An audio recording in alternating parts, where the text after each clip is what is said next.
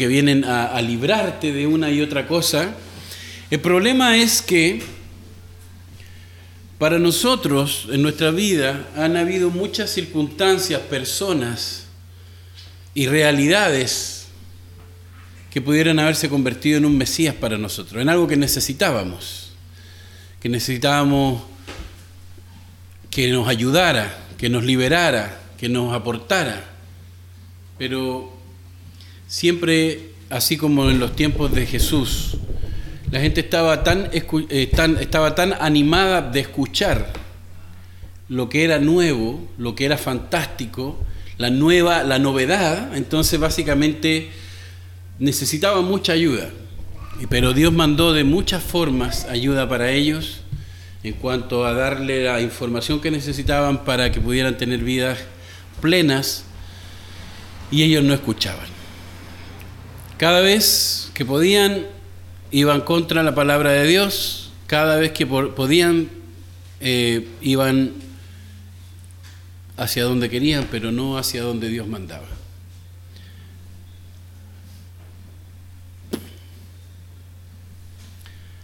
En esta porción el evangelista Juan narra el testimonio de Juan el Bautista y recoge sus, propias palabras para, para hablar del Mesías, del Mesías verdadero, no de un Mesías temporal, no de un caudillo temporal que necesita un pueblo o alguien. Básicamente, estoy muy incómodo, que no escucho nada. Básicamente, el caudillo no era Jesús. Jesús no venía a resolver un problemita. Jesús venía a resolver el problema que tenía la humanidad. Y el problema de la humanidad era su pecado. Básicamente, el corazón del ser humano siempre lo inclinaba a seguir sus propios caminos y no los caminos que Dios había trazado para él. Luego, entonces, el ser humano se perdía más y más y más. ¿Se perdía en qué? En esos tiempos habían diferentes tipos de distracciones. Hoy existen las drogas, existe el sexo, existe la pornografía, existen las amistades, existe, eh, no sé, el querer ganar algo de parte del gobierno. Existen muchas cosas que nos llaman la atención y en las cuales queremos meternos, en las telenovelas, de tal manera que nos distraiga del resto del mundo. Sin embargo, en este tiempo, en estos tiempos no era diferente Probablemente no había el tipo de drogas que había hoy, probablemente no había el tipo de distracciones que había hoy, pero la gente siempre quería buscar sus propios caminos y sentirse bien con sus propios caminos. El problema es que cuando estaban ya 10 kilómetros perdidos, es que empezaban a clamar a Dios porque no sabían para dónde ir. Y eso es lo mismo que estaba pasando, eh, que, que también pasa en nuestros tiempos. Cuando ya nosotros hemos caminado tanto que miramos para los lados y no vemos esperanza, empezamos a buscar ayuda. Pero ¿sabe al que menos acudimos es a Dios? Porque finalmente Dios para nosotros es un mito. Hoy en la mañana escuchaba un mensaje que decía que Dios no podía ser escuchado porque finalmente nosotros no lo queríamos escuchar. A nosotros no nos llamaba la atención la idea de Dios porque finalmente eh, lo único que pensábamos era que Dios existía para suplir nuestros deseos. Dios está ahí para que yo me sienta feliz. Dios está ahí para que me dé las cosas que yo necesito cuando yo las pido. Dios está ahí para que cada vez que me vaya mal, Él venga, me haga cariño, me consuele y me apapache. Pero resulta que todo el universo requiere una mente maestra funcionando de, tal forma que nada se caiga de su propio por su propio peso, por decirlo así. Y nosotros mismos, nosotros mismos, para que no caigamos por nuestro propio peso, por el peso de nuestro pecado en el infierno, nosotros debemos buscar a Dios. El problema es que eh, por cómo buscamos a Dios, por cuál medio buscamos a Dios. Paula, perdón hermano, Paula, ven acá por favor y siéntate. Ya me estás distrayendo demasiado, mi amor. Gracias. Perdón hermano, pero es que me, distraen demasiado a veces y piensan que, no, que uno no se... que uno... Eh, no sé. Esta porción entonces que nosotros estábamos hablando está por un poco por esa necesidad que había de conocer más a Dios. ¿Se acuerda usted en qué capítulo estamos nosotros estudiando ahora mismo? En el capítulo 1. ¿Y por qué en el capítulo 1, primero el, apóstol Juan empieza a hablar, antes que hablar de todo, como, como se hablaba en los otros evangelios, del nacimiento de Jesús, de las historias, los milagros que hizo Jesús, ¿por qué el, el primer capítulo de Juan empieza a contar de otra forma la historia? ¿Se acuerda que el Evangelio de Juan empieza primero a narrar quién era la fuerza más poderosa del universo y que esa fuerza más poderosa del universo creadora era la luz de la vida de los seres humanos? Y luego la luz de la vida de los seres humanos se había hecho hombre. Siempre fue una persona, pero ahora se había hecho hombre. Luego entonces cuando se hace hombre viene a hacer un trabajo, pero los que debían haberlo recibido lo rechazaron. Y, las semanas anteriores yo le preguntaba a usted, Jesús vino a su vida, ¿usted lo ha recibido o lo ha rechazado? Explicamos qué significaba recibir a Cristo en su corazón y explicamos cómo la Biblia lo narra, no como nosotros queremos imaginarlo. Nosotros no podemos impedirle a Cristo entrar en nuestro corazón. Nosotros simplemente abrimos nuestro corazón y Él entra porque creemos en Él para el perdón de nuestros pecados. Eso, eso dice la Biblia que es recibir a Cristo, nada más. Yo no le puedo decir a Él, entra en mi corazón, o te, te, pido que entre en mi corazón, porque yo no le puedo a Él autorizar a la entrada a mi corazón, porque Él es Dios, yo no soy Dios, yo soy una simple criatura. Yo humildemente me postro y digo, gracias Señor por haber muerto por mí, y al creer, al tener esa fe, ya la Biblia dice que yo estoy recibiéndole en mi corazón. ¿Me explico?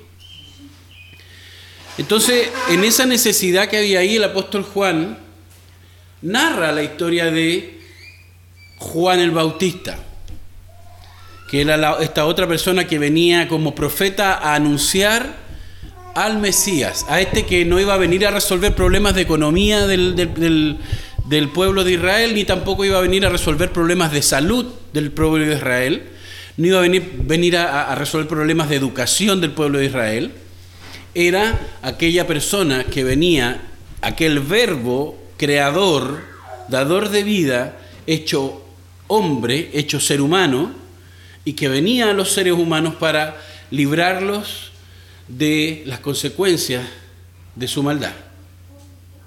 Esa misma maldad que los aleja de Dios, esa misma maldad que a ti te lleva y la cual a ti te gusta a decir en algún momento, yo no quiero saber nada de Dios, Dios me aburre. ¿Me explico? Esa misma maldad que nosotros tenemos en nuestros corazones es la que finalmente nos va a llevar al infierno. Y obviamente nosotros vamos, como estamos con esa maldad en el corazón, vamos a querer culpar a Dios de nuestros males. Ay, si Dios existiera, yo no estaría en esta situación. Ay, si Dios existiera, no habría hambre en el mundo. Siempre queremos culpar a Dios de la maldad y la estupidez del ser humano. Finalmente, Jesús viene y como Él entiende que nosotros no somos capaces, por nuestro duro corazón, no somos capaces de racionalizar y entender claramente que el desastre del ser humano, tanto espiritual como material, es culpa del ser humano mismo, viene Jesús a arreglar esta situación y viene a aclarar la mente del ser humano y viene a decirle cómo son las cosas en realidad. Y que narra después Juan, dice, y a los que le recibieron a Jesús y su mensaje, se les dio potestad de ser llamados hijos de Dios, o sea, se les dio un derecho que ellos no tenían. ¿Cuántas veces entonces nosotros hemos hablado sobre el Evangelio, hemos escuchado sobre el Evangelio y lo último que queremos es estar presente cuando se habla o se explica el Evangelio? Cuando, por ejemplo, pasamos por la calle, a mí me llama la atención cuando hay gente predicando y me llama la atención la valentía que tienen estas personas, la pasión que sienten por hacerlo. Algunos le pueden decir loco, y, sí, a veces suenan a loco, y definitivamente a veces el mensaje que las cosas que dicen no son muy cuerdas que digamos. Pero no voy a eso, el punto es cómo son personas que tienen el valor y el compromiso con su Dios, que han entendido que este verbo se hizo hombre y llegó, entendieron el mensaje de Juan el Bautista, lo aceptaron, lo, lo adoptaron y su vida cambió. De una vida que buscaba lo suyo solamente de forma egoísta y que finalmente se estaba condenando a pasar a ese estado de vida eterna, en donde no solamente iba a disfrutar un ratito aquí en la tierra, sino que iba a disfrutar el resto de la eternidad.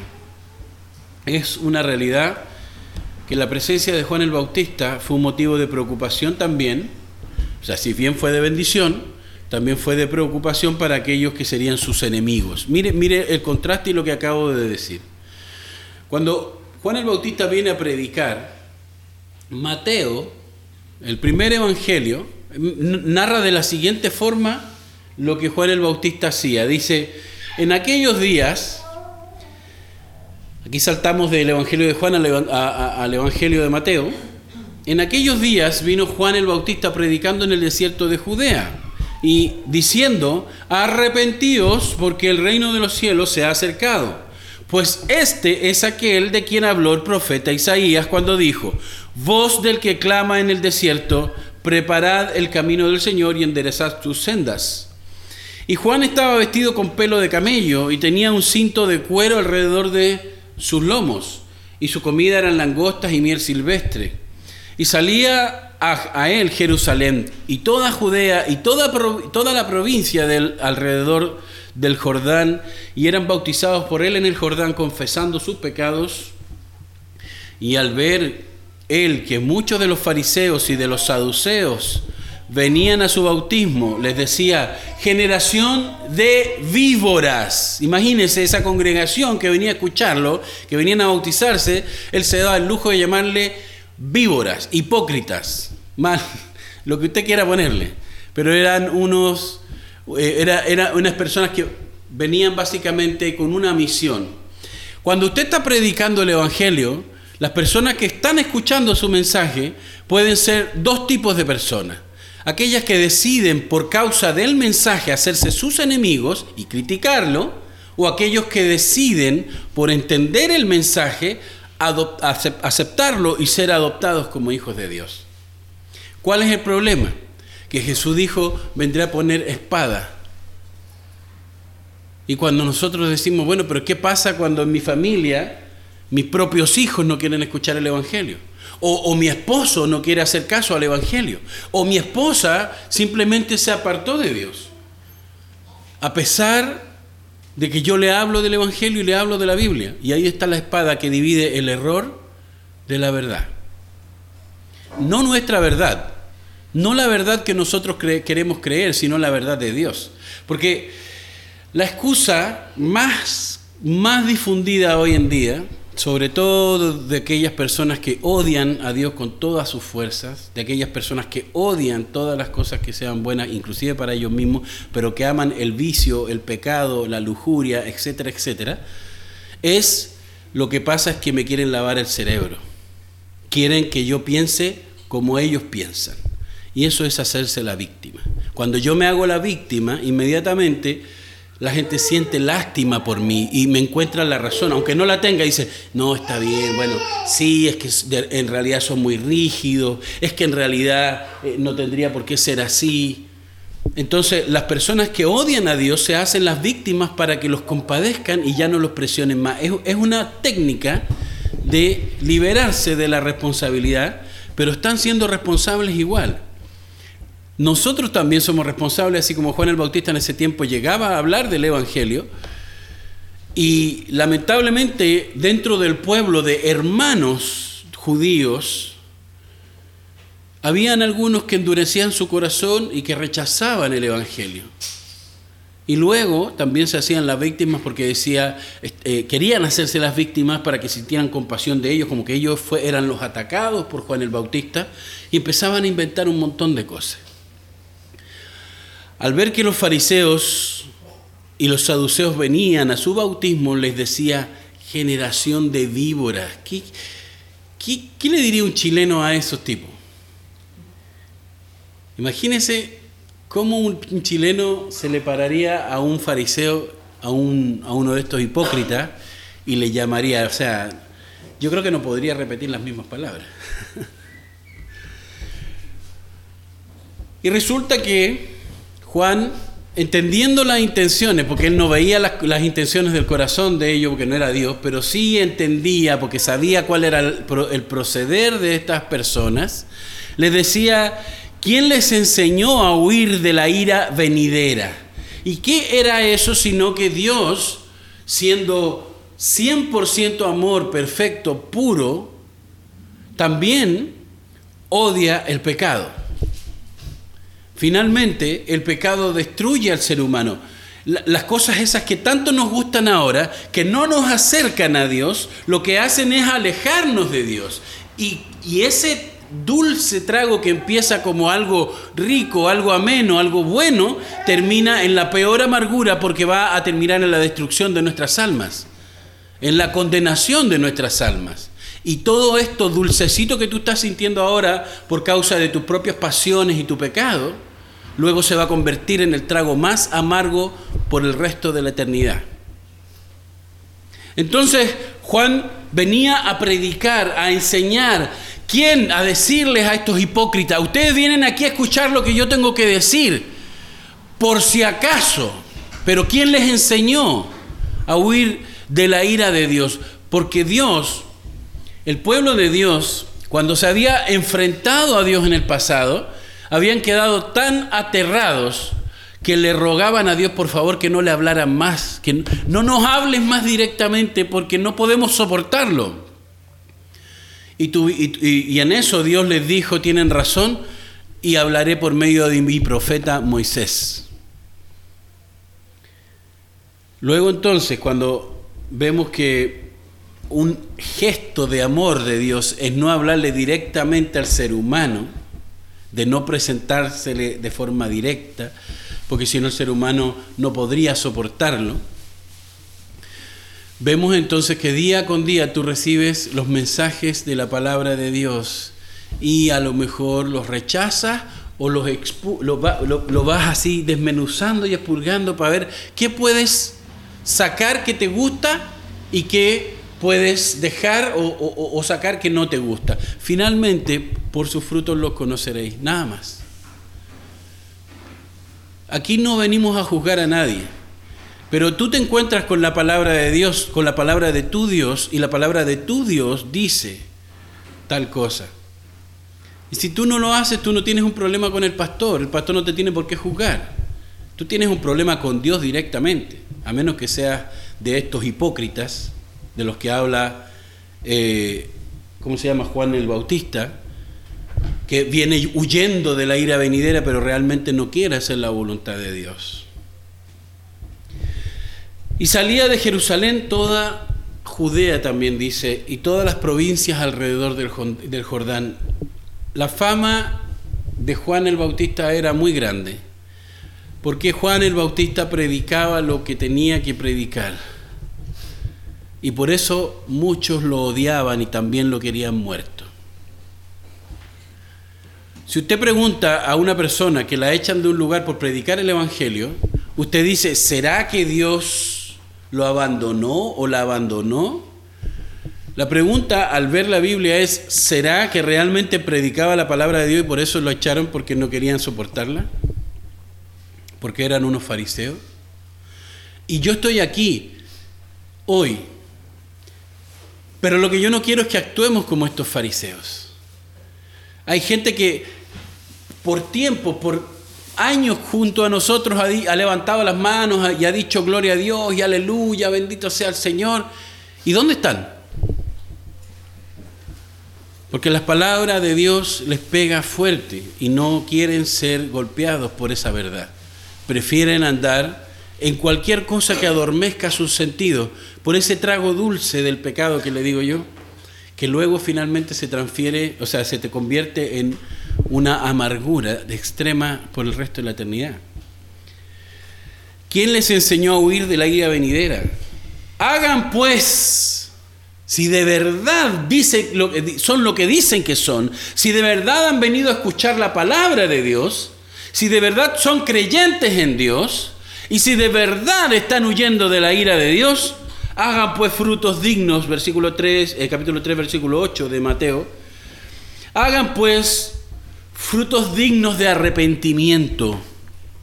Y no piensen decir dentro de ustedes mismos, a Abraham tenemos por padre, porque yo les digo que Dios puede levantar hijos de Abraham aún de estas piedras. Tú no eres salvo por ser cristiano. Tú no eres salvo por venir a la iglesia.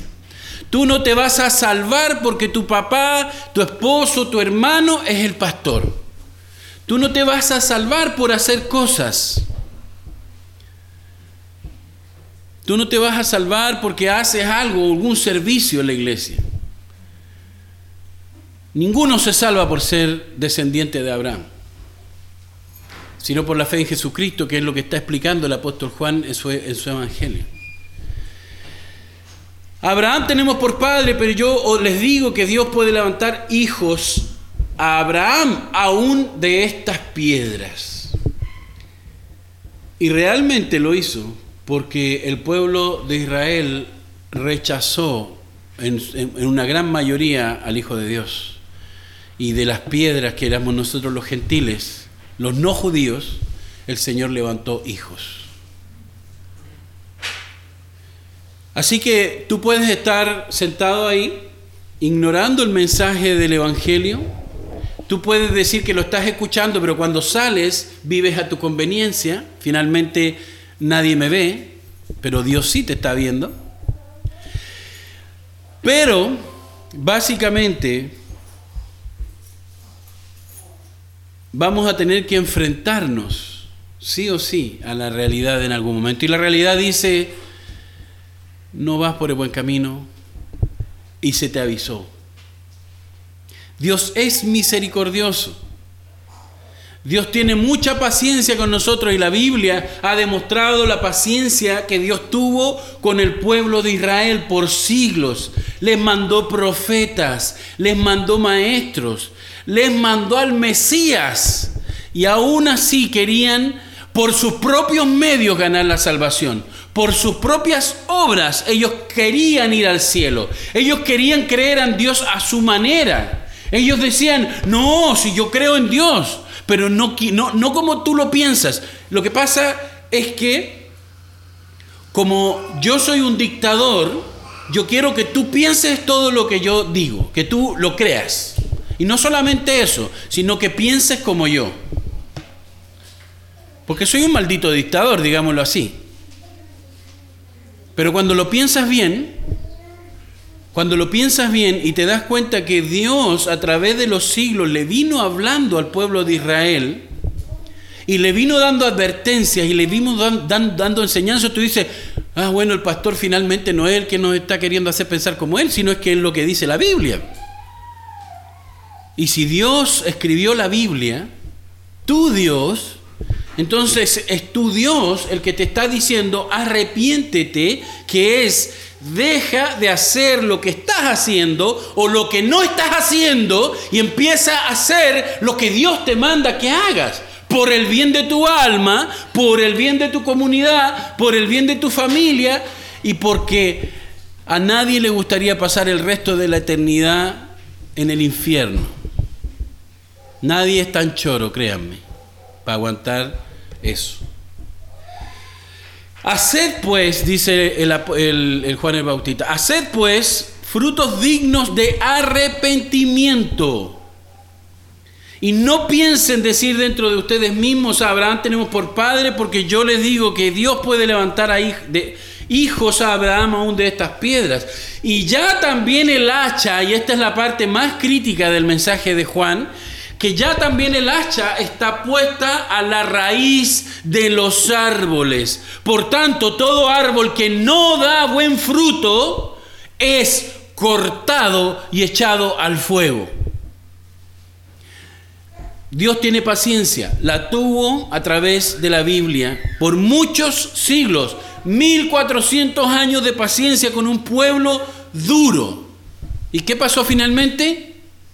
Juan el Bautista dice, ya el hacha está puerta, se acabó la paciencia de Dios, vas a dejar de jugar con Dios y vas a tomar tu posición como corresponde. O vas a estar de parte de Dios o simplemente vas a ser enemigo de Dios. Y era el problema de los fariseos. Ellos decían, ay, nosotros somos de Dios. Y, Juan el Bautista también es de Dios. Pero de alguna manera nos está haciendo quedar mal Así que nosotros tenemos que ver cómo lo casamos, por último, para que lo eliminen, porque ya nos tiene, nos está dejando muy mal. Y finalmente Juan el Bautista no viene, por eso es que también estaba en el desierto, porque en una sinagoga sirviendo no, no, no lo iban a aguantar. Y finalmente Juan el Bautista dice, ¿saben qué? La paciencia de Dios se acabó. Él ya tiene el hacha puesta en el tronco del árbol. Y el árbol que no da buen fruto va a ser cortado y va a ser echado al fuego. Así que déjense de tonterías y empieza a vivir para Cristo. Eso es básicamente lo que Juan el Bautista le está diciendo. Empiezan a vivir para Dios. Porque Dios los creó porque quería mostrarles amor, beneficio, pero la única manera de recibir eso es viviendo para Él. Dios sabe que está más interesado en vivir contigo para siempre en la eternidad que en que tú tengas un sueldo de dos millones de pesos. A lo mejor tú lloras porque no tienes un sueldo más grande, pero finalmente ese sueldo no te va a salvar del infierno, de la eternidad en el infierno. Y Dios quiere que tú te salves de ese mal. ¿Por qué? Porque tú no sabes cuánta plata puede venir en el futuro, ni cuánto ni cuándo. Pero Él sí sabe que en el futuro viene el día en que tú te vas a tener que enfrentar. Y aquel árbol que no esté dando frutos, hermanos, no nos mintamos a nosotros mismos, no nos autoengañemos, va a ser cortado y echado al fuego. Haced frutos dignos de arrepentimiento. Yo a la verdad les bautizo en agua para arrepentimiento, dice Juan. Pero el que viene detrás de mí, cuyo calzado yo no soy digno de llevar, es más poderoso que yo. Él les bautizará, les bautizará en el Espíritu Santo y fuego. Su aventador está en su mano y limpiará su era y recogerá su trigo en el granero y quemará la paja en el fuego que nunca se apagará. Ya Juan el Bautista está hasta aquí de la hipocresía de los fariseos. Le está diciendo, me tienen chato. Ustedes se van a ir para el infierno porque cuando venga aquel al cual yo, del cual yo estoy anunciando que es Jesús, Él va a venir, va a tasar, va a venir a filtrar. Y luego el trigo Él lo va a poner y lo va a guardar pero lo demás, la paja y todo lo que salga de ese trigo, todo lo que estaba mezclado que parecía trigo, pero que no es trigo, va a ser lanzado al fuego. Esa paja va a ser quemada en el fuego que nunca se apagará, dice Juan en el capítulo 3, versículo 12. Entonces cuando uno viene a predicar sobre el Evangelio tal cual lo estaba predicando Juan, o tal cual lo plasma la Biblia, uno ya empieza a sentir una aversión a lo que escucha. O hay otras personas que empiezan, el Señor en su acto misericordioso, empieza a ablandar el corazón de otros y los empieza a acercar. Pero la paciencia de Dios tiene un límite. Y, no, y ese límite no, no es de cuántas estupideces y maldades hagamos nosotros, no el límite de esa paciencia es un límite soberano que Dios establece. Probablemente hoy sea tu día y hoy sea el mío para tomar una decisión por Cristo finalmente y dejarnos como los fariseos de estar jugando a ser creyentes o hijos de Dios. ¿Cuál es el contenido de lo que se habla aquí? Primero, la gente, los fariseos vienen a cuestionar a Juan el Bautista. ¿Por qué? Porque ellos quieren casarlo, ellos quieren hacer una encerrona, pero como ellos no quieren quedar mal, ellos quieren que el mismo Juan el apóstol, el predicador del Evangelio, que el predicador de Jesucristo, el que anuncia a Jesús, el que anuncia al verbo hecho carne, se entregue solito. Como quien dice por ahí, por la boca muere el pez. Entonces, déjalo que hable. Vamos a, tirarle algunas preguntas y déjalo que hable. Para que en alguna de esas lo casamos. Entonces, primero ellos llegan con la intención, una pregunta general. ¿Quién eres? Después le pregunta, ¿acaso eres tú Elías, un profeta muy grande que hubo en la antigüedad? ¿Acaso tú eres el profeta? Le llaman después porque hay un profeta que había sido eh, anunciado. Después le dice, ¿quién eres? Le preguntan ellos. Y después más adelante, ¿qué dices de ti mismo? O sea, ya era evidente que durante toda la presencia de los fariseos, ahí con, con Juan, no lo podían pillar. ¿Por qué pues bautizas si tú no eres el Cristo, ni Elías, ni el profeta? Finalmente le preguntan. O sea, como que ya no pudimos pillarlo a ver qué dice ahora porque ya no hay por dónde. Y ahí él lanza el mensaje de Jesucristo. Vamos a Juan 1.19, por favor.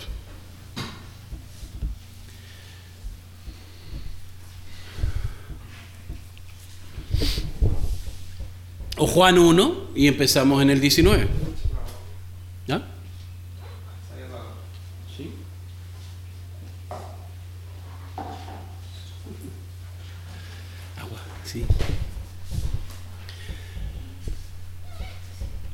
Juan 1, ah, ¿quién lo tiene por ahí? Versículo 19, hola.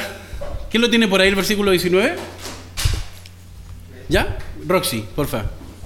Este es el testimonio de Juan, cuando los judíos de Jerusalén enviaron sacerdotes y levitas a preguntarle quién era. Muy bien, muchas gracias. Este es el testimonio de Juan, leyó la hermanita Roxy. Cuando los judíos enviaron sacerdotes y levitas, gente estudiosa de la palabra de Dios, gente estudiosa de la Biblia. No era, no era ninguna persona que ah, supersticiosa del pueblo, era persona que conocía en detalle la palabra de Dios. De hecho, los sacerdotes y levitas tenían las funciones como ministros de enseñar a los ancianos y al pueblo la palabra de Dios. Identificando a quienes venían, Juan el Bautista Muchas gracias. Eh, les dice, les empieza a conversar o les empieza a decir cosas no muy agradables. Ahora, tenemos que entender una cosa. Juan el Bautista no está en una situación de choreza. Juan el Bautista no es un compadre parado que viene a decir las cosas sin peritos en la lengua, no el hombre sabía lo que estaba haciendo. Lo, que hacemos eso somos nosotros, que nos creemos chorro y decimos, ah, yo le voy a decir todas sus verdades. Pero eso no se puede hacer cuando no tenemos todos los datos y toda la información plena, porque si no quedamos como estúpidos. Y Juan el Bautista no iba a quedar como todo. Juan el Bautista estaba diciendo claramente lo que de Dios había escuchado lo que de Dios había entendido y lo que había de venir. ¿Y qué les dice? Esas amables palabras generación de víboras. O sea, era, por eso le digo, el lenguaje chileno había sido manso, palabrón. Yo no lo podría repetir, no se lo imagine. Pero dice, este es el testimonio, como leía la hermana Rosa, de Juan. Eh, vimos que la palabra testimonio significa una declaración, contar algo o mostrar algo.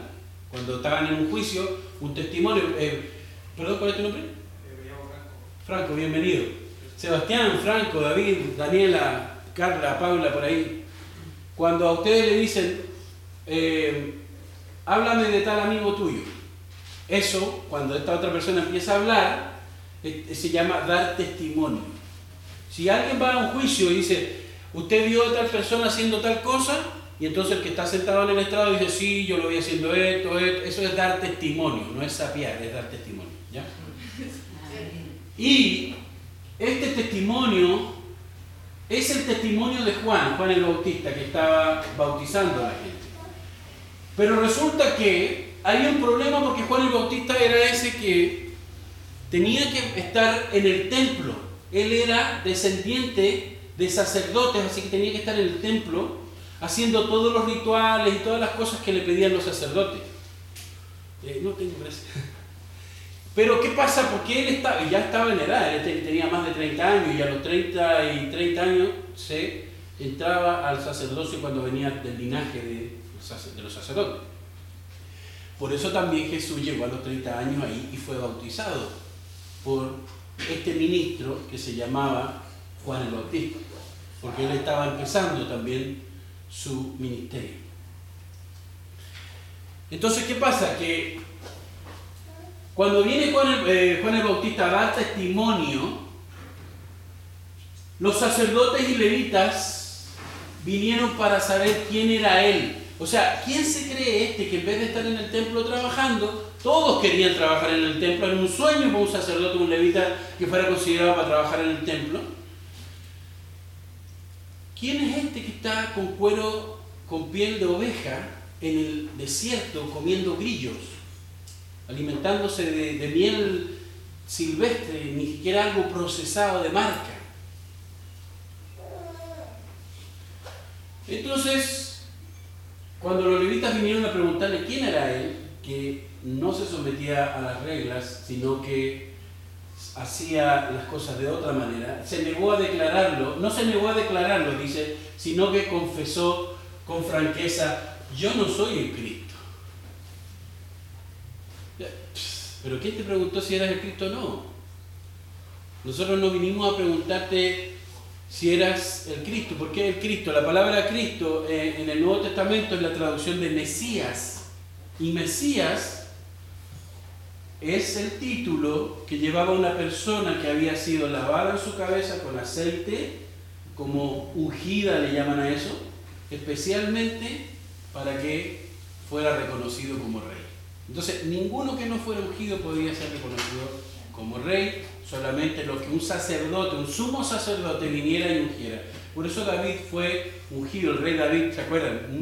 cientos de años antes de Jesús, el rey David fue ungido a los 17, 14 años más o menos, 15 años por ahí dicen algunos. Fue ungido como rey, pero después pasaron como 15 años más y recién lo vienen a reconocer como rey por las dificultades que había con el rey anterior, ¿se acuerdan? El rey anterior quería, quería matarlo.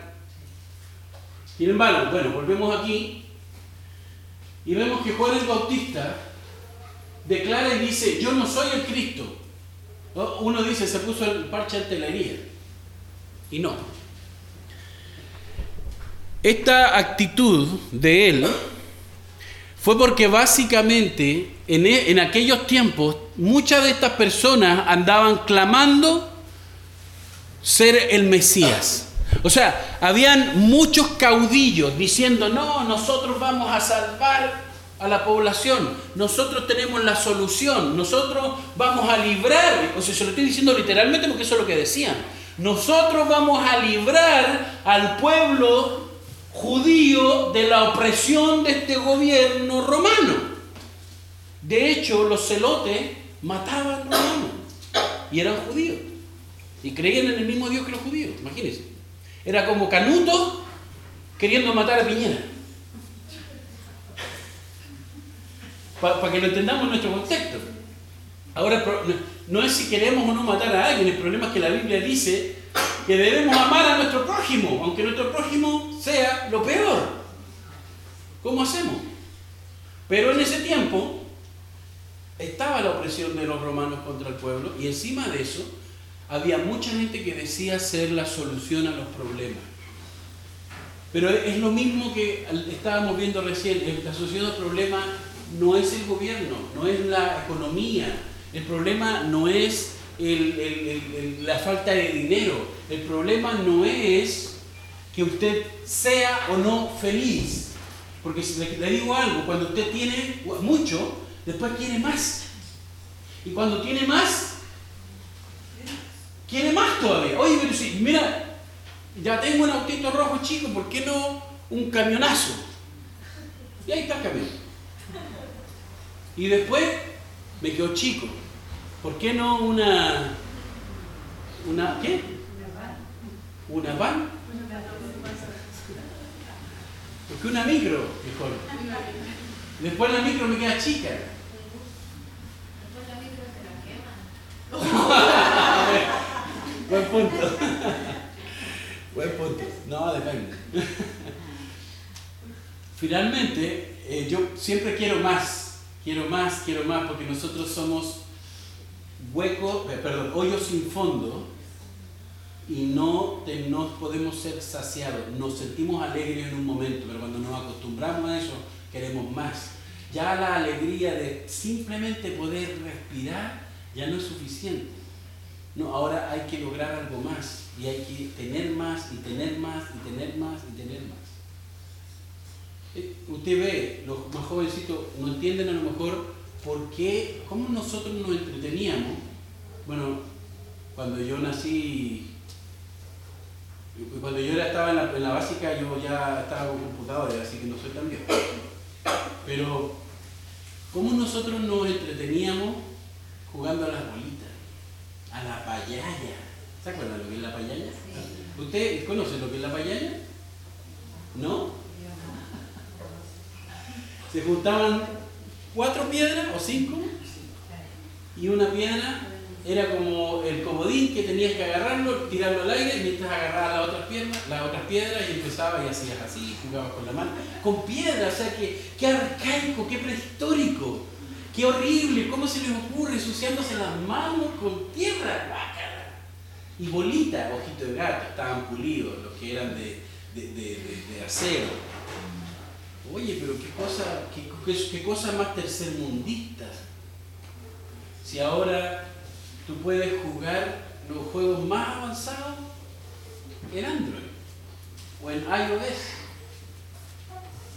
Básicamente, los tiempos han cambiado, pero los cambios de nuestros tiempos nos van mostrando cómo siempre queremos más y no es malo querer más. Ojo, yo se lo he comentado en algún momento, el problema no es que haya ricos, el problema no está en que haya gente con mucha plata. El problema es que nosotros somos envidiosos y queremos lo que tienen ellos.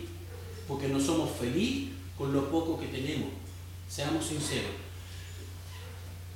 Juan el Bautista le llamaba a ellos hipócritas porque ellos estaban buscando un Mesías.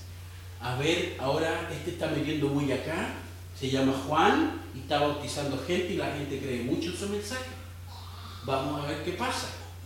Y él sabía que ellos andaban con cacería bruja y sabía que ellos, que eh, ellos eran como ese eh, grupo de gente que quería mantener el estatus quo, o sea, el estatus tranquilo de todos ellos mantenerse en el poder y por eso tenían que aplastar cualquier voz disidente. Y, Juan el Bautista era esa voz disidente. Pero Juan el Bautista, ojo que no estaba ni a favor ni del pueblo, ni a favor del gobierno. Juan el Bautista simplemente estaba diciendo, ustedes son unos hipócritas por esto, esto y esto, y yo no soy el Cristo que ustedes creen que se está autoproclamando. Y como leímos en Mateo, el mismo Juan dice, hay uno que viene después de mí que es mucho más poderoso que yo, hablando de Jesús. Él es el Cristo, no yo. No se confundan, yo soy un mísero mensajero, mírenme, vestido de piel de oveja, con un cinturón de cuero, comiendo grillos silvestres y miel. Ese soy yo. Así que no se confundan. Yo simplemente soy el mensajero y estoy anunciando a Cristo. Entonces, ¿de parte de quién estaba Juan el Bautista? ¿De parte del pueblo? ¿De parte del gobierno? ¿O de parte de Dios? ¿Y por qué Dios estaba tan interesado en que viniera Jesús? Porque como le digo, si el problema fuera de economía para los judíos, Él habría mandado un economista. Si el problema de los judíos hubiera sido eh, un papá ausente, entonces Él habría mandado a un padre. Si el problema hubiera sido un problema de, eh, de salud, Él habría mandado a un médico. Pero Dios no mandó ninguna de esas cosas. Dios mandó a su propio hijo, porque el corazón del ser humano estaba tan podrido que lo único que buscaba era cualquier cosa menos a Dios. Y eso los estaba matando. Eso los estaba convirtiendo en gente miserable, en gente que se distraía del objetivo. El objetivo era vivir una vida plena para, para Dios y Dios quería eso. Pero estos estaban distraídos por un montón de cosas. Que la economía, que el transporte, que esto aquí, que esto allá, y que escuchaba la novedad. Mira, ahora dijeron que iban a sacar tal cosa, vamos para allá. Y el otro, no, mira que ahora después del primero, del primero de, de, febrero ya WhatsApp no va a funcionar más en algunos dispositivos. Ah, entonces vamos a comprarnos los últimos dispositivos. Siempre escuchando cosas. El pueblo de Israel, no nosotros, obviamente. Siempre escuchando cosas novedosas, menos la voz de Dios que quería que se libraran de la pobreza espiritual que estaban viviendo. Somos tan pobres y miserables espiritualmente que queremos llenarnos de cosas.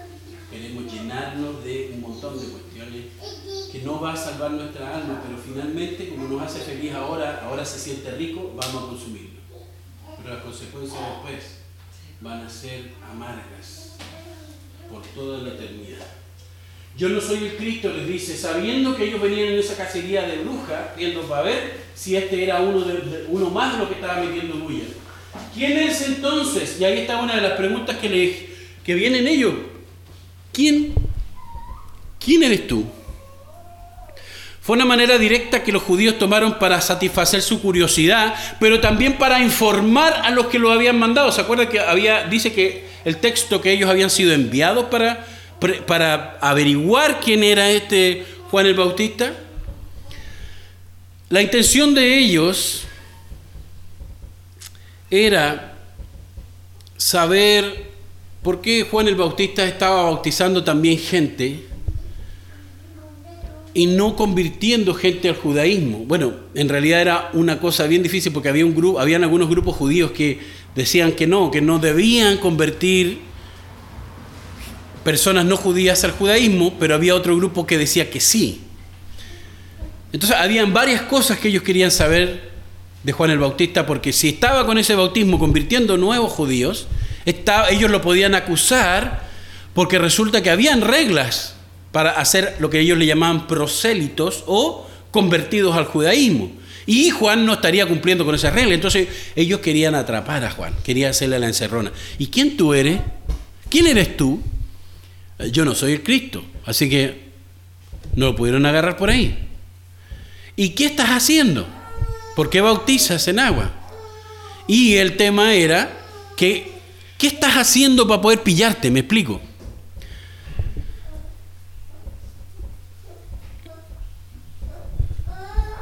Juan entiende que los fariseos no van a venir a medias tintas, los fariseos vienen con todo. Porque una persona que odia a Dios y se hace pasar por creyente de Dios, una persona que dice, no, si yo creo en Dios, pero no sigue la voluntad de Dios, es un fariseo, es un hipócrita. Eso es lo que dice Juan, lo que le llamó serpiente, ¿cómo se llama? Víboras. Entonces, como una persona que dice creer en Dios a su manera, o sea, como para que respéteme porque creo en Dios, no soy tan malo porque creo en Dios, pero no sigue la voluntad de Dios. Básicamente es lo que hacían los, fariseos. Va, a eso se constituyen enemigos de Dios, simplemente. ¿Por qué? O sea, tú dices que eres chileno, pero evades impuestos, eh, haces todo lo contrario que dice la ley de Chile. Tú estás actuando como un extranjero. O sea, si si viene un haitiano, un haitiano tiene que pagar impuestos en, Chile, ¿verdad? Tiene que seguir todas las reglas de Chile, porque está en Chile. Si él quiere seguir en Chile las reglas de Haití, tiene que devolverse para Haití. Lo mismo un colombiano, lo mismo un chileno en el extranjero. Cuando, yo estuve viviendo allá en Panamá, no podía hacer lo que a mí me daba la gana porque había leyes. Y yo tenía que respetar esas leyes porque si no la consecuencia era multa o cárcel. De hecho, una vez me multaron porque pasó algo bien raro. Yo doblé en U en una calle que no había un aviso. Y aquí en Chile la ley dice que tú puedes dar vuelta en U mientras que no hay un aviso. Pero allá, como yo di la vuelta en U, en donde no estaba el aviso, el policía me paró, me multó y me dijo lo que pasa es que no había ningún aviso autorizando la dar vuelta en U. Entonces yo me dije, bueno, cuando tú quieres hacer lo que, a ti lo, que, lo que a ti se te da la gana, y tú dices yo creo en Dios, pero finalmente hago lo que a mí se me da la gana, es como decir yo soy un cristiano a mi manera, yo sigo mis propias reglas cristianas. Tú cuando eres cristiano, cuando crees en Dios, cuando crees en Cristo, tú estás, la Biblia le llama en una nación santa. Santo no significa perfecto, ojo, porque eso es un término súper manoseado por aquellos que odian a Dios para burlarse de los que, de los que aman a Dios. Ay, se cree santito. No, no, no, no. Santito es un cochino igual que todo.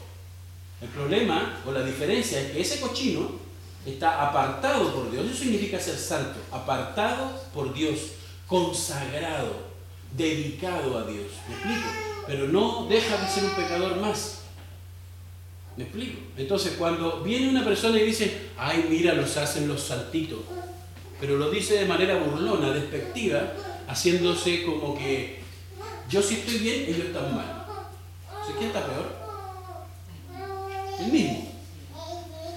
Entonces, cuando viene una persona a decir, yo soy hijo de Abraham, soy un fariseo que creo en Dios, mira, me he visto como judío, estudio la Biblia como judío, hablo como judío, como creyente en Dios pero finalmente no hacen la voluntad de Dios, son hipócritas, serpientes, víboras, llámenle como usted quiera. Así que, digan. ¿Perdón? Que siguen haciendo eso los judíos. Y nosotros también. Para ser judíos tienen que o ser con matrimonio o con así. Exacto. Siguen haciendo eso. El punto es que tenemos que estar claros que nosotros somos creación de Dios. Como usted y yo somos creación de Dios, entonces hacemos lo que se nos da la gana, ¿verdad? Dios nos creó para hacer lo que se nos da la gana. Ay, sí, pero es que nos dio libre albedrío. Mire, si usted quiere creer en el libre albedrío o no, es un tema personal, pero si usted cree que usted puede arrancarse de la voluntad de Dios y volver al ratito, no le va a ir bien. Porque va a estar actuando como un fariseo. Yo soy, pero a mi manera. Y encima, como yo soy a mi manera, yo voy a juzgar al resto de los cristianos. Son un montón de falsos. La iglesia está lleno de hipócritas. Exacto, estás invitado porque siempre hay espacio para uno más. Así es. Porque dime tú, ¿quién, ¿quién no ha sido hipócrita en su vida alguna vez? ¿Quién no ha dicho algo de sí mismo que no es? ¿Quién no ha dicho algo de alguien que no es?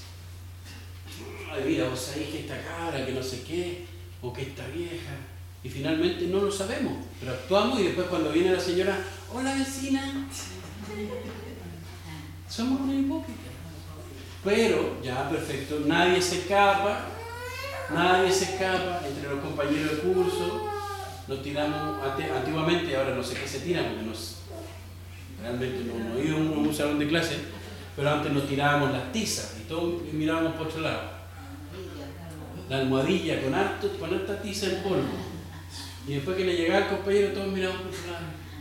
Oh, ¿qué te pasó? Lo hacíamos de juego, pero somos capaces de ser gente hipócrita y los fariseos tampoco eran la excepción. Entonces la Biblia, se, la Biblia nos muestra tal, de tal forma que la realidad antigua no es muy diferente de la de ahora. ¿Me explico? El problema nunca han sido las cosas externas, tener un auto, no tener un auto, tener una tele de 60 pulgadas, no tenerla, tener una buena economía, no tenerla, tener educación gratis, no tenerla, ese nunca ha sido el problema. El problema es lo que hay en el corazón de los seres humanos. El problema es que Dios no deja de existir cuando el ser humano decide ignorar. Y ese sí es un problema grave. Porque Juan le decía a los hipócritas fariseos, ¿quién les enseñó a ustedes a huir de la ira de Dios? Ustedes saben que la ira de Dios viene, pero se están haciendo los tontos. Ustedes creen que haciendo cosas, que yendo a la iglesia, que diciendo amén, aleluya, ustedes creen que van a huir de la ira de Dios, pero eso es terrible y va a venir y va a pasar igual. Porque si tú eres realmente un árbol, un, un hijo de Dios, y entiendes que has sido creado por Dios, tú como árbol, y hablando metafóricamente, vas a dar fruto. Eso es lo que dice la Biblia, lo que dice, vas a dar fruto. Enfócate en lo que corresponde, déjate de andar haciendo tonterías, enfócate en que tú eres un hijo de Dios y tienes que vivir para Dios, tu, tu educación, tu profesión, tu familia. Lo que tú hagas debe glorificar a Dios porque Él te creó para que tú disfrutaras de Él para siempre. Y Él te mandó a su Hijo Jesús para que todas esas tonterías malas que has cometido y que vas a cometer en el futuro puedan ser perdonadas por Dios, porque Cristo murió por ti. Cristo Jesús dio su vida y cargó, Él no teniendo pecado, cargó con el pecado de nosotros, para que luego cuando Dios nos fuera a juzgar justamente por nuestra maldad, viera en nosotros la sangre de su Hijo Jesús y dijera, por lo que hizo mi hijo por ti, eres libre, porque ya tu culpa fue pagada en la cruz por mi hijo, Cristo, Jesús. Entonces, ¿por qué andamos tan distraídos? ¿Por qué no damos fruto? ¿Por qué no nos enfocamos en lo que realmente somos? ¿Quién eres entonces? Y mire, esa, esa, esa pregunta de encerrona que le están haciendo, es una pregunta que yo te hago a ti hoy. ¿Quién eres? Y no porque yo soy un hipócrita fariseo, a lo mejor lo soy igual, sino que es que tú examines tu corazón y respondas, ¿quién eres? ¿Eres una creación de Dios? ¿O, o te creó la magia de la evolución? Y magia porque ni siquiera se ha podido comprobar científicamente la evolución.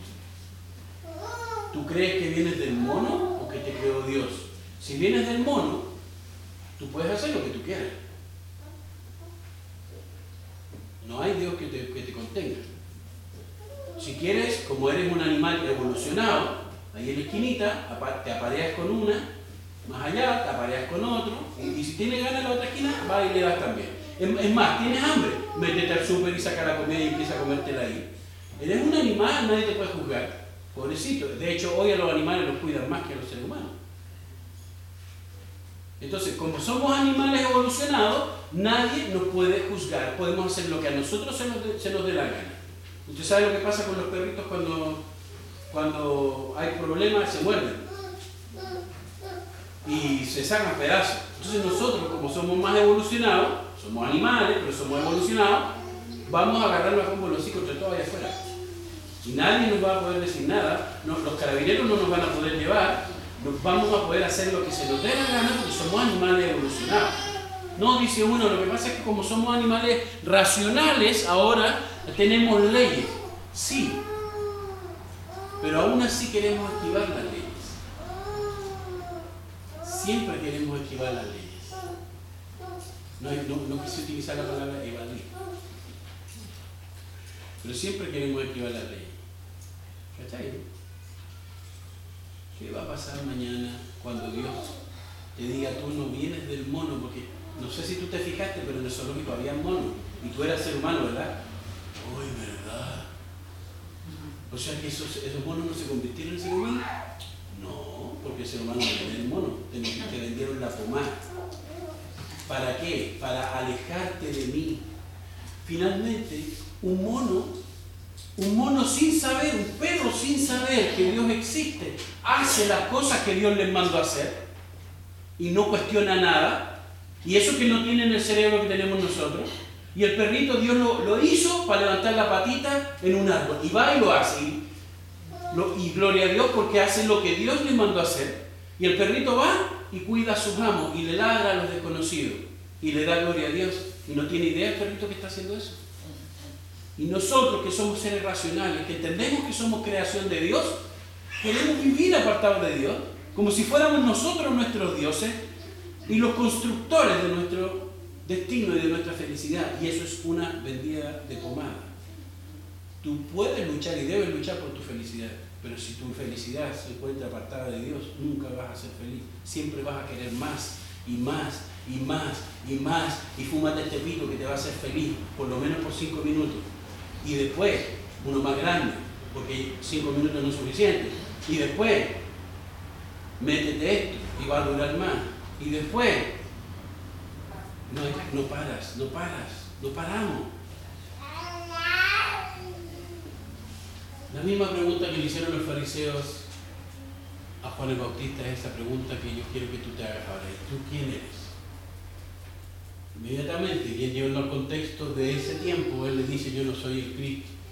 ¿Quién eres entonces? Y con eso se comprueba que ellos querían saber si él era supuestamente el Cristo. ¿Me explico? Sí. Si él decía que era el Cristo, lo iban a matar a paro.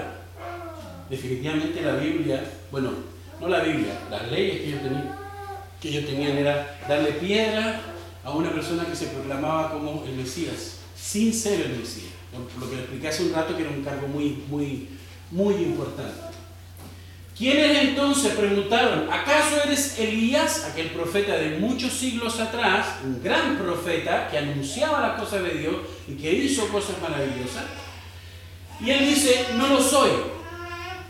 Fíjense qué interesante la respuesta, no lo soy, porque después Jesús Años después, o meses después, Jesús dice, cuando muere Juan el Bautista, cuando por fin lo matan, el Estado lo mata, el rey. Jesús dice que él era Elías. Y ahí viene el ateo diciendo, mira cómo se contradice la Biblia. No, pues señor ateo, no se contradice, la Biblia no se contradice en ninguna parte. Cuando él dice, yo no, dice, no lo soy, que él no es Elías, es por dos razones. Una, porque si él decía que lo era, entonces lo podían juzgar porque en su pueblo decir que había una reencarnación era condenado por la ley. Y si él decía yo soy Elías, él iba a decir soy Elías reencarnado y le caían encima. Y luego él tampoco, la segunda razón es porque él tampoco, ninguno de ellos, ni Jesús mismo, vino a, autoproclamarse algo que era, sino que otro tenía que dar testimonio. Por decir, yo aquí me paro y digo, hermanos, yo soy súper bueno, ustedes tienen que seguir mi ejemplo de bondad, porque yo cada vez que puedo regalo una caja de paltas.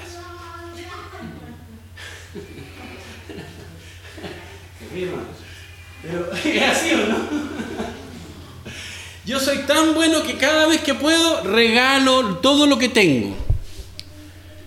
Entonces ustedes tienen que, eso, eso es ser bueno, eso es ser bondad, eso es el amor de Dios, tienen que seguir el amor de Dios. Y básicamente lo que yo estoy haciendo es propagandearme a mí mismo, diciendo que yo soy bueno y ustedes tienen que seguir mi ejemplo, pero yo soy un pecador más, igual que todos los que están acá. Y resulta que Elías, perdón, eh, Juan el Bautista, no iba a venir a decir, sí, yo soy el profeta. No, alguien más tenía que decir que él. Resulta que el, hombre que se paró aquí no dijo nada de él, pero resulta que hay gente que lo conoce. Y dice, ¿sabes qué? Este, este caballero o esta persona de verdad que es buena gente, porque cada vez que él ha tenido, ha dado. Una vez me regaló un cajón de palta, pero no lo anunció. Una vez no sé, está con problemas y me llevó una bolsita de supermercado. Habría sido mejor que trajera la mercadería adentro, pero me regaló la bolsita finalmente. Entonces, Usted se da cuenta qué clase de persona es usted por lo que otros dicen de usted. Por eso el testimonio es súper importante. No porque usted quiera agradarle a la, cosa, a la gente, usted tiene que andar figurando algo que no es. No, usted, ¿quién es? Usted es un hijo de Dios, usted fue creado por Dios, por lo tanto usted debe actuar conforme a las leyes de Dios. Él lo puso en su planeta. No, este no es su planeta, es planeta de Dios, Él lo creó. Y por lo tanto en, este planeta se siguen las reglas del legislador del universo. ¿Quién es? Dios. ¿Quiere violar la ley? Perfecto, aguanta las consecuencias. Y con el legislador del universo no se juega, porque Él hizo todo perfecto. La justicia de Él no es abusiva como la justicia de los hombres. La misericordia de Dios no es imperfecta como la de nosotros. Él da la palmada con la fuerza exacta que tiene que dar la palmada. Ni abusa ni le falta. ¿Me explico? Entonces, es muy importante que entienda que cuando una persona es alguien importante o, se, considera una persona importante por lo que es esta persona, por la calidad de persona que es, él no va a venir a, él no va a andar diciendo yo soy aquí, yo soy allá y bla, bla, bla. Sino que otros van a dar testimonio y van a hablar de él. ¿Me explico? Y el mismo caso, hay personas que dicen, no, es que Jesús, por ejemplo, el Salfate la otra vez decía en la tele, no, es que Jesús nunca dijo que era el Hijo de Dios. Y nunca dijo que era Dios, solo inventaron las sectas judías de aquel tiempo que querían inventar una nueva religión. Oye, qué escapo ese compadre. Yo, no sé en qué, en, dónde, en qué universidad estudió teología este compadre. Pero es cargo, es seco. ¿Cómo se le ocurre decir semejante tontería? Si básicamente él dice, yo soy el Cristo, el Hijo de Dios, el Dios hecho carne, le caen a piedad y no se cumple el propósito por el cual había sido enviado, que era morir en la cruz. ¿Me explico? Si él era el Cristo, si él era el Hijo de Dios, si él era el rey del universo hecho hombre, de eso tenía que dar testimonio Juan el Bautista. De eso tenía que dar testimonio de él los doce apóstoles y todos sus discípulos. Por eso el cristianismo creció como creció, porque aquellos que fueron testigos de la obra de Jesús empezaron a contar.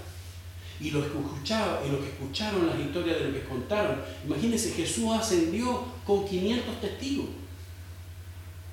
Y todavía la gente duda de la resurrección de Cristo. Y los testigos de Jehová dicen, no, es que no, no ascendió, solamente ascendió espiritualmente, pero no, no, físicamente. Oye, pero si lo vieron 500 testigos.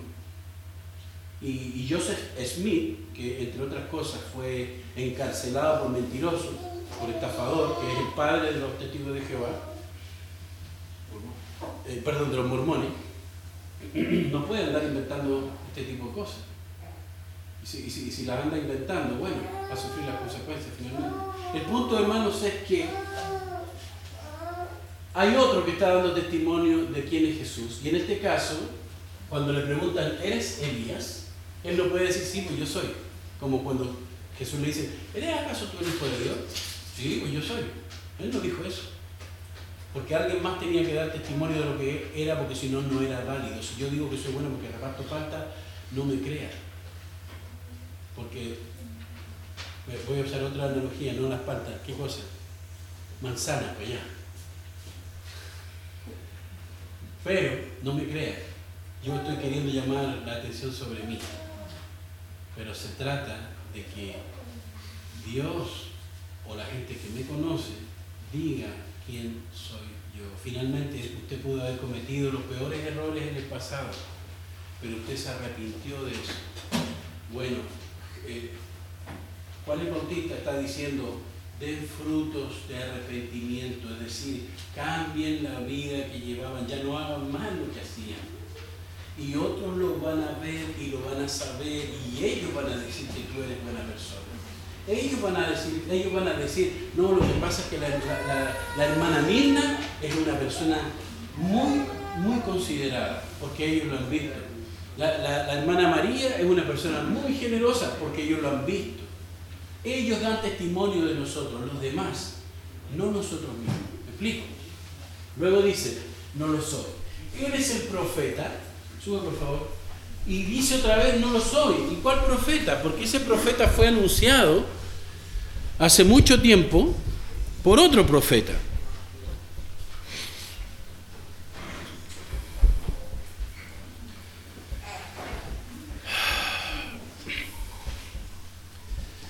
Fíjese que dice que había una profecía en Deuteronomio 18, 15 al 18. Y mire lo que dice la profecía de Deuteronomio. Profeta de en medio de ti, de tus hermanos, como yo, te levantará Jehová tu Dios. Eso lo está diciendo Moisés. A él oiréis. O sea, Moisés dice, está diciendo en Deuteronomio, cientos de años antes, en medio de ti y de tus hermanos, así como yo, Dios también levantará a un profeta. A él tienen que oírlo. No vuelva yo a oír la voz, perdón, eh, a él tiene que, que oírlo. Y miren, escuchen estas palabras. Conforme a todo lo que ustedes, el pueblo, pidió a Dios en Oreb, el monte, el día de la asamblea la palabra en griego ahí es iglesia, el día que se reunió la iglesia, en este caso del Antiguo Testamento, el pueblo de Dios, el pueblo de, los hebreos, se reunieron en el monte de Oreb. Y ese día que se congregaron, le dijeron a Dios todos, no queremos volver a oír la voz de Dios, ni vea yo, ni queremos ver más este gran fuego para que no muramos. O sea, el pueblo de Dios, la iglesia del Antiguo Testamento, estaba tan aterrorizada por lo que vieron y escucharon, porque resulta que al principio acuérdense que ellos cuestionaban a Moisés y dijeron, ¿y a este quién lo puso? ¿Y, y cómo sabemos que realmente está hablando la voz de Dios? Ah, claro, porque no había otro que diera testimonio de Moisés. Entonces Dios mismo dio testimonio de Moisés y dijo, sí, este es mío, y yo lo mandé. Y cuando la gente se estaba quejando de Moisés, ellos querían, a ver si era tan verdadero lo que decía Moisés, ellos querían escuchar a Dios, ver a Dios. Y Dios se les presentó como fuego y como una voz atronadora que no pudieron entender era algo real, daba tanto terror escuchar eso, que debe haber sido peor que 10 eh, terremotos y, y, un montón de ruidos sorprendentes, que finalmente ellos le rogaron, por favor, no queremos volver a oír la voz de Dios, ni ver ese gran fuego, para que no muramos. Imagínese el pueblo de unos varios millones, así de aterrorizado por la presencia de Dios. Bueno, perfecto, ustedes quieren oír, verme y verme, ya, listo, pum. Y después todos pidiendo agüita. Por favor, Señor, no, no queremos escuchar tu voz. Fíjese que esa es otra cosa muy, muy extraña que pasa hoy, porque yo escucho gente que ora, Señor, mándanos fuego, manda el fuego de tu presencia. Pero el pueblo de Dios estaba rogando que no mandara fuego, porque se iban a morir. Explíqueme eso usted. Y Jehová me dijo, sigue hablando Moisés, y Jehová me dijo, han hablado bien en lo que han dicho. Profeta les daré de en medio de sus hermanos, como tú, Moisés, y pondré mis palabras en su boca, y él les hablará todo lo que yo mande. Esta profecía apuntaba al Mesías, al Cristo, del cual Moisés era como una figura, una figura previa, por decirlo así, entendiendo que el Mesías tenía que ser sacerdote, rey y profeta. Y la Biblia nos llama, dice, dice, la Biblia dice que Cristo es nuestro sumo sacerdote. O traducido de otra manera, sumo pontífice. Entonces, vemos que esta profecía, cuando le preguntan, ¿eres tú el profeta? a, Juan el Bautista apuntaba a eso, así era ese profeta al que ellos tenían que escuchar, del cual había hablado Moisés muchos, muchos, muchos siglos antes Sacerdotes y, levitas quisieron agotar la posibilidad del cumplimiento de esta profecía en lo que se refería a Juan, ya que Moisés mismo lo había profetizado en la ley del cual ellos decían saber tanto. Propósito. Tenemos el propósito de saber quién él era, pero vamos a ir resumiendo finalmente todo esto. En la respuesta de Juan. Juan 1.26.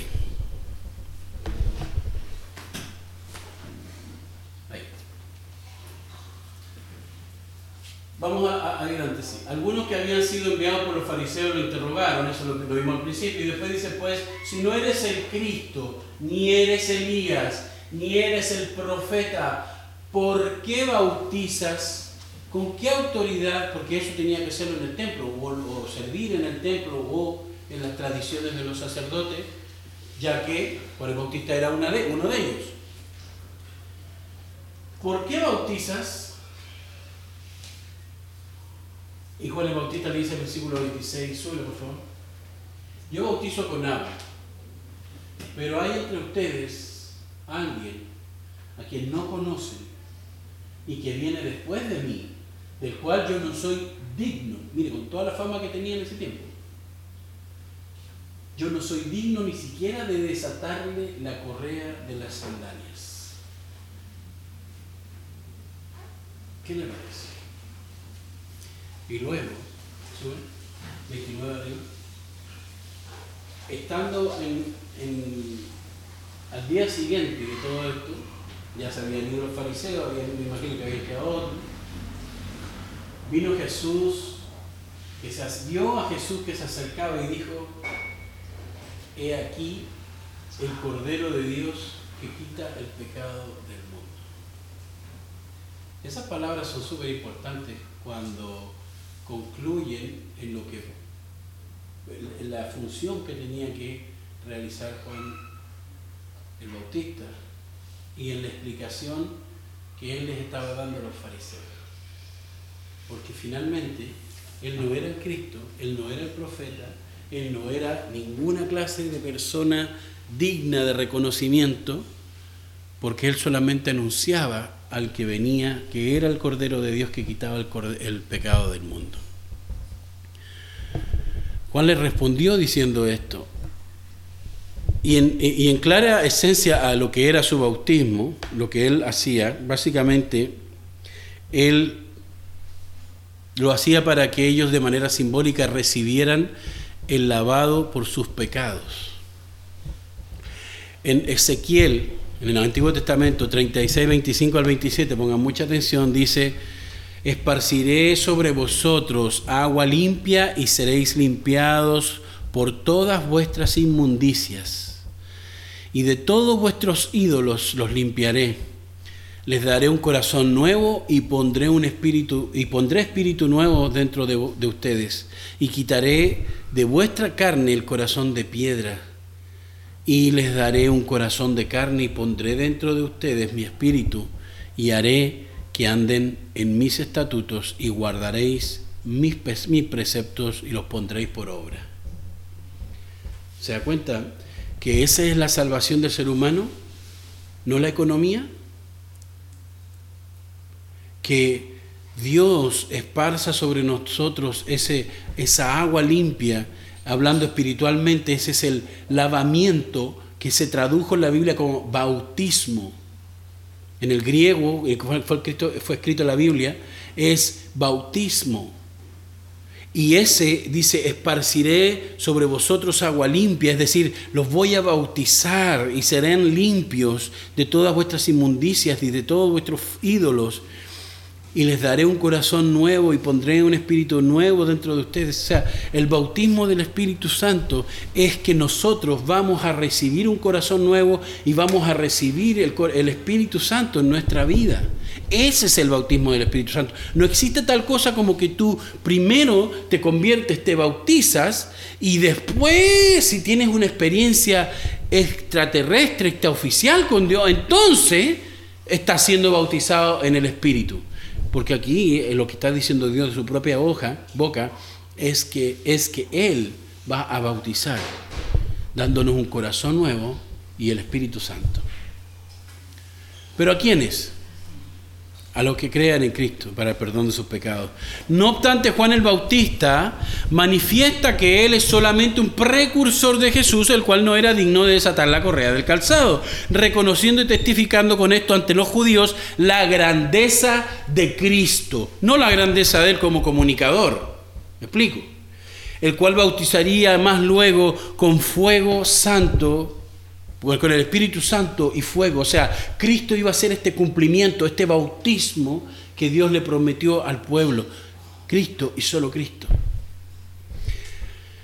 Esta porción de la palabra, en esta porción de la palabra, en esto que hemos visto hoy, vemos a un testigo de Jesús. Aquí no hay ningún testigo de Jehová, porque lo que está preeminentemente enfocándose el apóstol Juan no es en testigos de Jehová, sino es en testigos de Jesús. Y este testigo de Jesús realmente enfocó perfectamente la grandeza de aquel que había de venir detrás de él, que ya estaba en medio de los judíos, pero que ellos todavía no conocían. Él se fue, ascendió, pero dejó a su Espíritu Santo. Y su Espíritu Santo es el que viene a morar en tu corazón hoy por medio de la fe en Jesucristo. No hay nada más. Venir a la iglesia no te va a salvar. Es bueno porque conoces más de aquel que te salvó. Diezmar o ofrendar, eso olvídalo. Si tú realmente quieres salvar tu alma, si tú realmente no quieres padecer eternamente y para siempre, en ese fuego eterno que solamente fue entregado a Satanás y sus demonios, fue preparado para ellos, entonces, cree en Cristo Jesús para el perdón de tus pecados y Él salvará tu alma. No significa que vas a dejar de ser una mala persona o que vas a dejar de tomar malas decisiones por arte de magia, no. Pero ahora va a existir en nuestra conciencia esa nueva capacidad de poder ver el mal como algo malo y alejarnos de él. Porque Dios quiere que tú vivas en una vida nueva, en novedad de vida. Aquí vimos a un, a un testigo de Jesús, un hombre humilde y valiente, del cual nosotros debemos aprender para que podamos, conforme al poder de Dios, imitarle en el transcurrir, transcurrir de nuestra vida humana. Quiera Dios bendecirnos en esto y quiera que nos comportemos como lo que somos y no andar buscando identidades falsas solamente porque ya queremos llamar la atención, sino lo que realmente somos, creación de Dios. Vamos a ponernos en pie, por favor.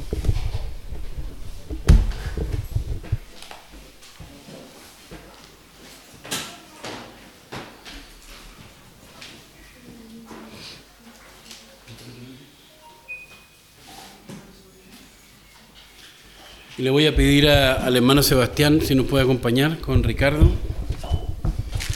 Mientras oramos, meditemos un poquito. Vamos a tener una hora, perdón, un minuto.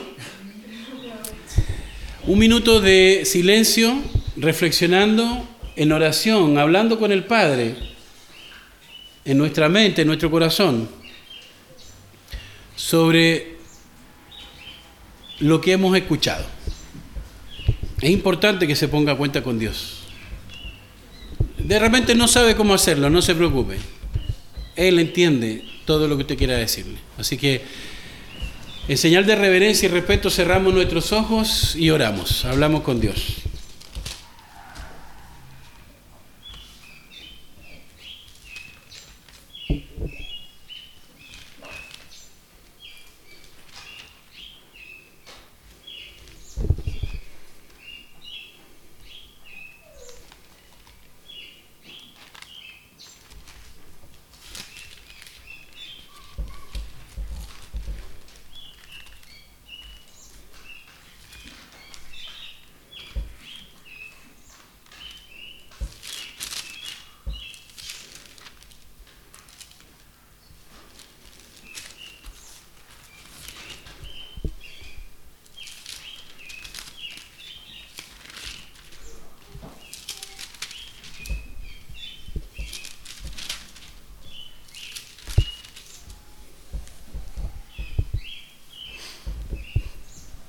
Padre Celestial, Señor Dios Todopoderoso, gracias te damos por el tiempo que nos has permitido vivir.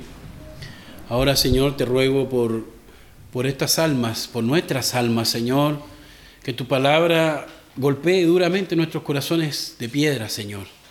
Que los convierta en esos corazones de carne que puedan recibir, Señor, de manera dócil y abierta tu palabra, Señor, por el bien de nosotros, por el bien de nuestras almas y por la eternidad contigo, Señor. Queremos vivir en ese cielo nuevo y en esa tierra nueva que tú prometiste donde no habrá más dolor, no habrá más injusticia, no habrá más llanto. Pero Padre, solamente podemos estar ahí por medio de Jesús y por eso te lo agradecemos porque diste una salida al problema, Señor. Nosotros no teníamos cómo salir del problema de nuestra maldad. Y como tú viste eso y sabías eso, mandaste con por, tu, por puro amor, por tu puro amor y misericordia, enviaste a tu Hijo a que pagara el precio que nosotros teníamos que pagar, pero que no podíamos pagar, Señor, por, nuestro, por nuestra maldad, por nuestro pecado, Señor, por nuestros errores, por desobedecer tu voluntad, por andar por nuestros caminos sin considerarte ninguno de ellos, Señor, por tomar decisiones que finalmente nos alejaban más de ti en vez de acercarnos. Padre, recíbenos. Señor, te pedimos perdón por nuestros pecados y te rogamos, Señor, que nos des ese abrazo de esperanza en Cristo Jesús. Padre, que tu Espíritu Santo toque los corazones de cada uno de los que estamos acá, Señor. Y con fe en Jesucristo, entreguemos nuestra vida a ti, Padre. Te pedimos todo esto y te rogamos, Señor, que ahora nos bendigas en esta mesa de comunión que vamos a compartir, en donde comeremos, Señor, tu carne y tu sangre, como manda tu palabra. En el nombre de Jesús te pido todo esto. Amén. Segunda, eh, pueden tomar asiento. Primera de Corintios capítulo 11 el apóstol Juan, perdón, el apóstol Pablo está recordándonos sobre la institución de la cena del Señor. Ya vimos en Juan cómo es importante el testimonio que se ha dado de Jesús. Ahora vemos varias décadas después lo importante que es anunciar a Jesús hasta que Él venga.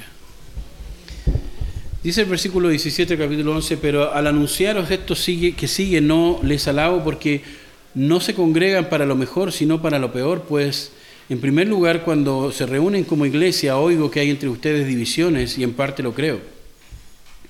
Porque es preciso que entre ustedes haya discusiones y divisiones para que se hagan manifiestas entre vos, ustedes los que son aprobados. Cuando pues se reúnen ustedes, esto no es a comer la cena del Señor, porque al comer cada uno se adelanta a tomar de su propia cena, busca lo suyo, y uno tiene hambre y otro se embriaga. ¿Qué pues? ¿No tenéis acaso casa en donde puedan comer y beber? ¿O menosprecian la iglesia de Dios y avergüenzan a los que no tienen nada? ¿Qué les puedo decir? En esto no los puedo alabar. Y luego de eso el versículo 23 empieza a narrar lo que aprendió de Jesús y lo que debe transmitir también a su congregación. Vamos a consagrar los elementos para que el Señor en oración los bendiga y también nos dé de su Espíritu Santo, la gracia de su Espíritu Santo, según la fe ejercida por nosotros en los elementos y en su palabra. Oremos. Padre bendito, Rey del universo, te agradecemos por este tiempo en donde tú nos permites compartir esa unidad que tiene Cristo contigo. Así nosotros por medio de este pan y de esta sangre y de este jugo, Señor, que simbolizan el pan, la carne y la sangre de Cristo, Podemos ser uno contigo, Padre, en Cristo Jesús. Señor, bendice estos elementos, Padre. Bendice nuestros cuerpos que los van a recibir, pero también nuestras almas, Señor, que reciban esa gracia de parte tuya, Padre, por tu Espíritu Santo, y que podamos no solamente discernir que estamos comiendo el cuerpo y la sangre de Jesús, sino que lo hacemos como un privilegio, Señor, que no merecemos, y por lo tanto viviremos de acuerdo a ese privilegio. Bendice estos elementos, Padre, en el dulce nombre de Jesús. Amén.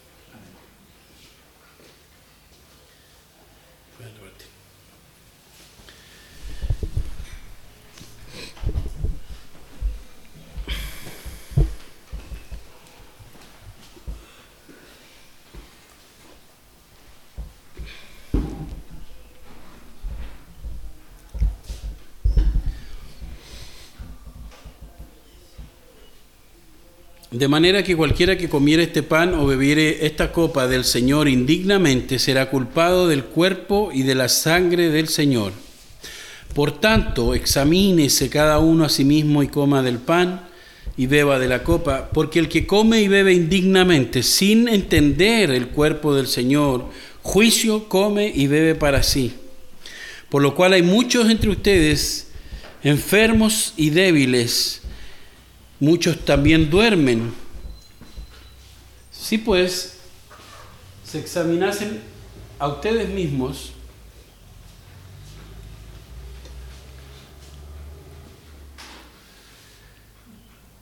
entonces no serán juzgados. Nos ponemos de pie quienes tenemos los elementos.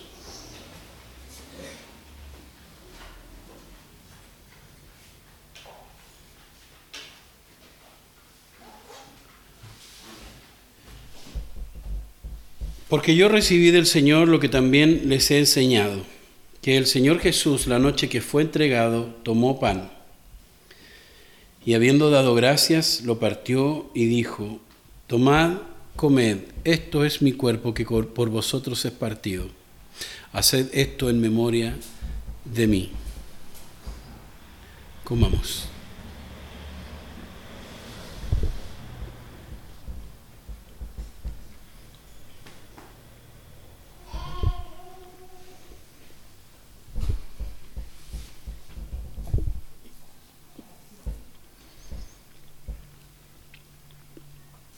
Asimismo tomó también la copa después de haber cenado, diciendo, esta copa es el nuevo pacto en mi sangre, haced esto todas las veces que la bebiereis en memoria de mí.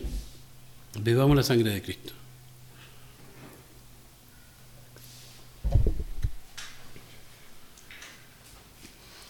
Así pues, todas las veces que comen este pan y beben esta copa, la muerte del Señor anuncian hasta que Él venga.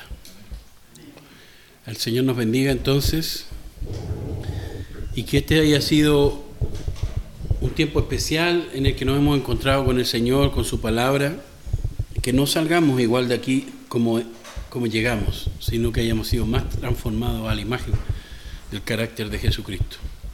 El Señor les bendiga.